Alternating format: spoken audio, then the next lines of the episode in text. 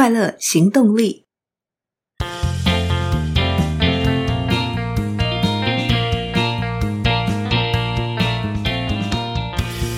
Hello，欢迎收听《快乐行动力》，这是一个学习快乐、行动快乐的 Podcast。我是向日葵。前阵子，向日葵最快乐的活动之一，就是每个礼拜三的晚上，守在电视机前面看最新播出的异能。每个礼拜三都好期待，每一次看都好感动，心情就跟着戏里的角色起飞又降落，受伤又复原。明明谈的是超能力者的故事，是科幻虚构的情节与角色，为什么这部影集会让我这么入戏，这么感动？不只是我，基本上登进脸书一看，满满都是讨论异能的文章，而且几乎一面倒的全都是好评。有的讨论故事情节，有的讨论特效震撼，有的讨论演员演技，更有的不断讨论细节前后呼应的部分以及隐藏的彩蛋。这股讨论热度来自于《异能》这出戏在全球的爆红，它成为 Disney Plus 节目上架第一个礼拜全球收看时数最高的原创韩剧。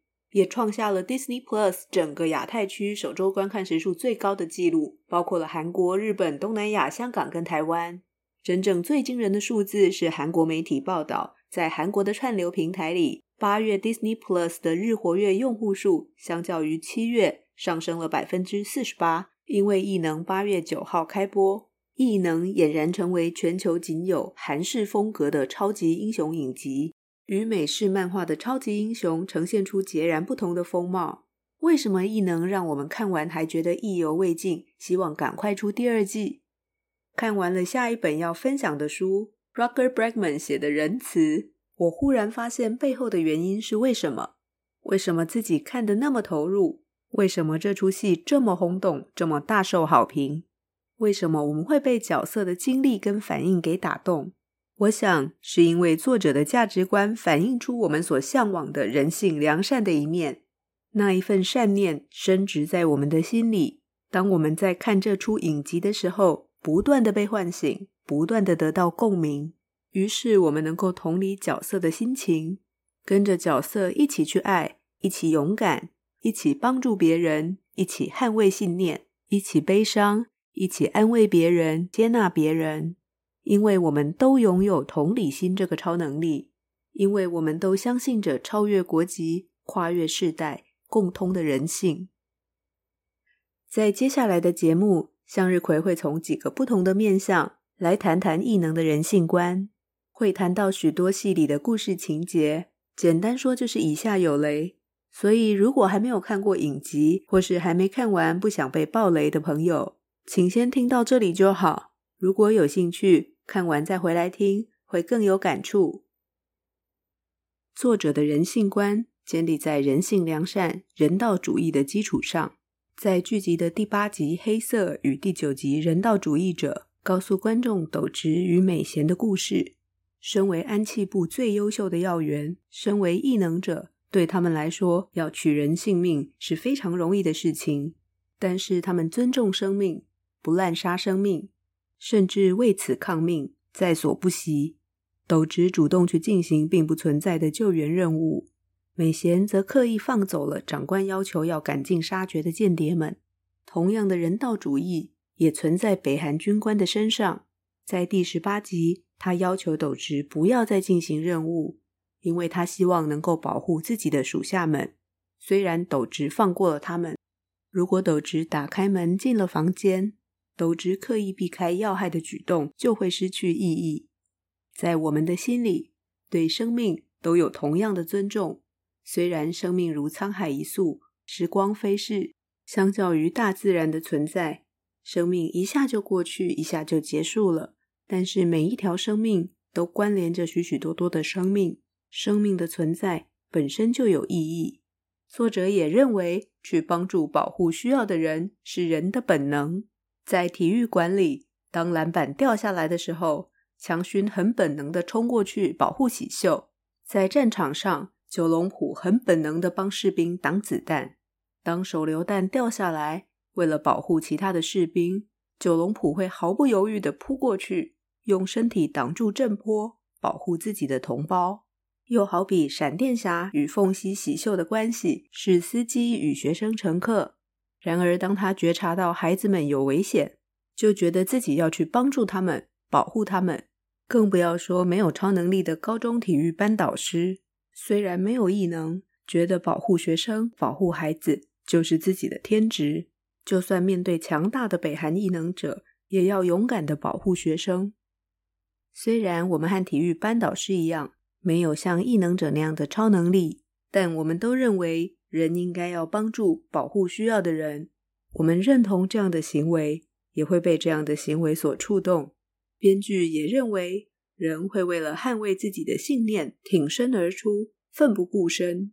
当喜秀看到同学们霸凌同学、欺负同学、以多欺少、仗势欺人、强取豪夺，这是不公不义的事，不对就是不对。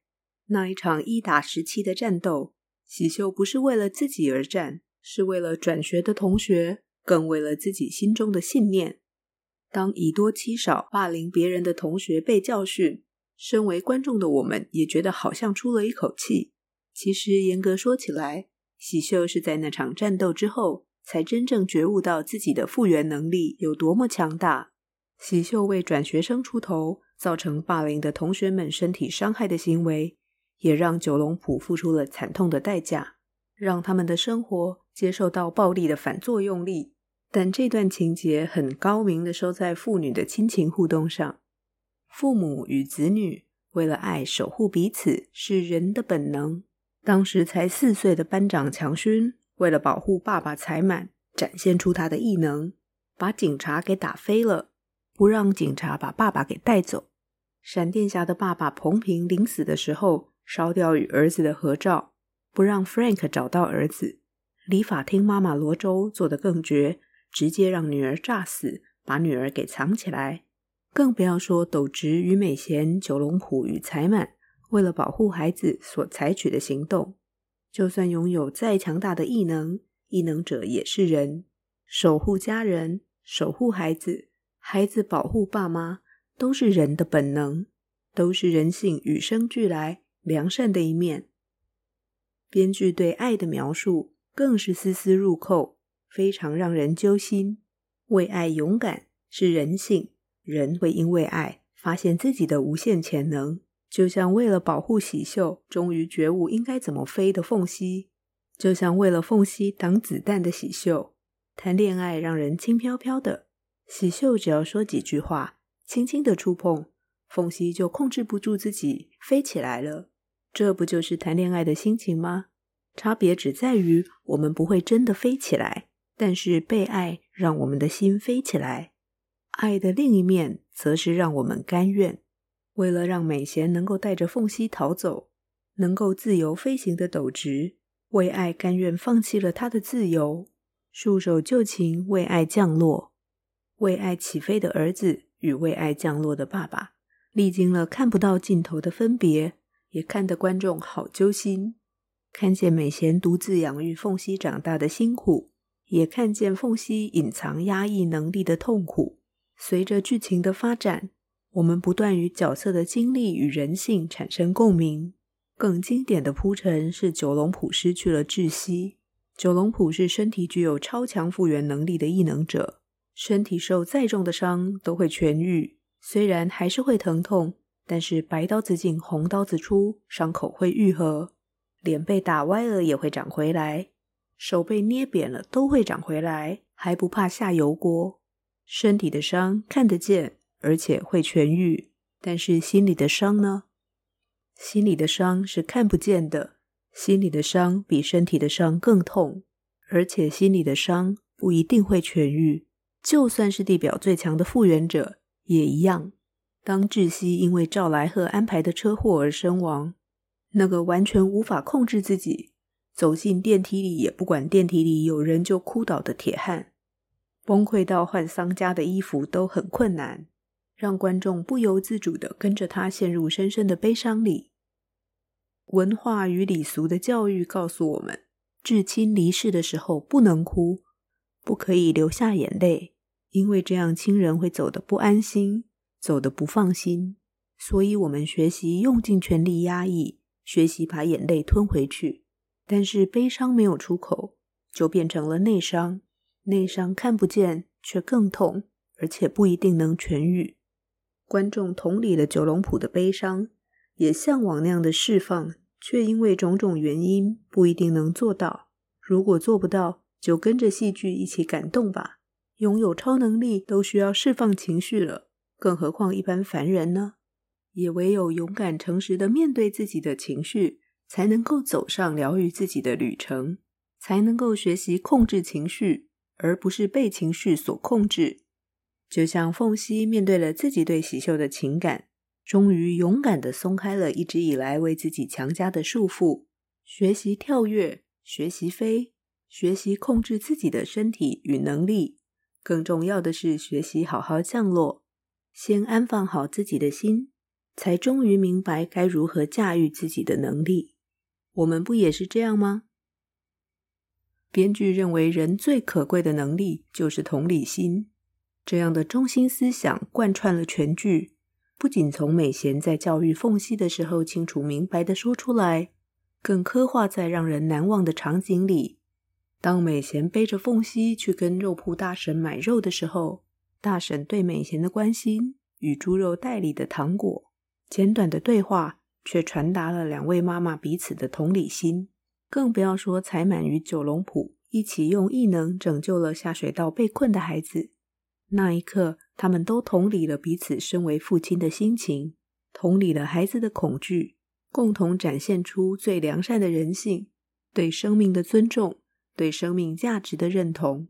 当南北韩异能者结束了这场校园大战，喜秀在跑去学校的路上。遇到来自北韩的异能者永德，喜秀完全不知道他是谁，只看他哭得好悲伤，像个孩子一样，本能的表达他的关心与安慰，展现同理心的场景贯穿了全剧。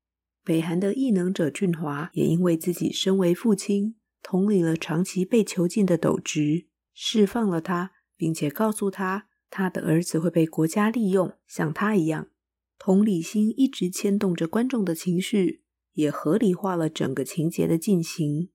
不管拥有什么样的能力，不管是北韩的异能者或是南韩的异能者，异能者想要的只是让家人吃得饱，只想和心爱的家人在一起，甚至只是为了想要活下去，不让自己的异能孩子承受自己受过的苦难，被国家利用。故事里。北韩用枪杆寻找异能者，对有潜能的人进行无情的扫射。故事里，美国训练 Frank 的方式一样是枪在后面扫，运用恐惧威胁、不尊重生命的行为，也让观众同理了角色的无奈。在同理那么多角色、那么多层次分明的情绪后，强而有力的结局告诉观众：不尊重生命、没有人性的人。根本不该活在这个世界上。安企部的闵次长明明知道 Frank 来杀异能者，仍然静观其变，在下达任务指令的时候，宁可错杀不能放过。追踪高手校长赵来赫在追踪北韩间谍的战场上，故意让前线的士兵去送死，为了给安气部重建的理由，不把人命当人命，没有同理心，就该领便当。才会大快人心，因为我们是如此相信着超越国籍、跨越世代、共通的人性，而我们愿意相信的是人性良善的那一面。这也是为什么看异能会让我们觉得这么感动，有那么快乐，因为我们的同理心不断被唤起，不断在戏里得到共鸣。不过前面我们聊到，在下集节目向日葵要分享的书。Rutger Bregman 所写的仁慈，其实有特别谈到同理心令人盲目的一面，因为同理心的另一面就是仇外。人类的残酷也会来自于我们同理自己人，但仇外其他人。这一点是值得我们好好思考的。今天的分享就到这里喽，感谢你的收听。喜欢节目，欢迎到 Apple Podcast 或 Spotify 或 Mixer Box 留下五星好评与评论。任何建议或反馈都欢迎写信给向日葵，或到快乐行动力粉丝专业留言。别忘记订阅追踪，欢迎分享给朋友。追求快乐，立刻行动，祝你快乐！我们下次见喽，拜拜。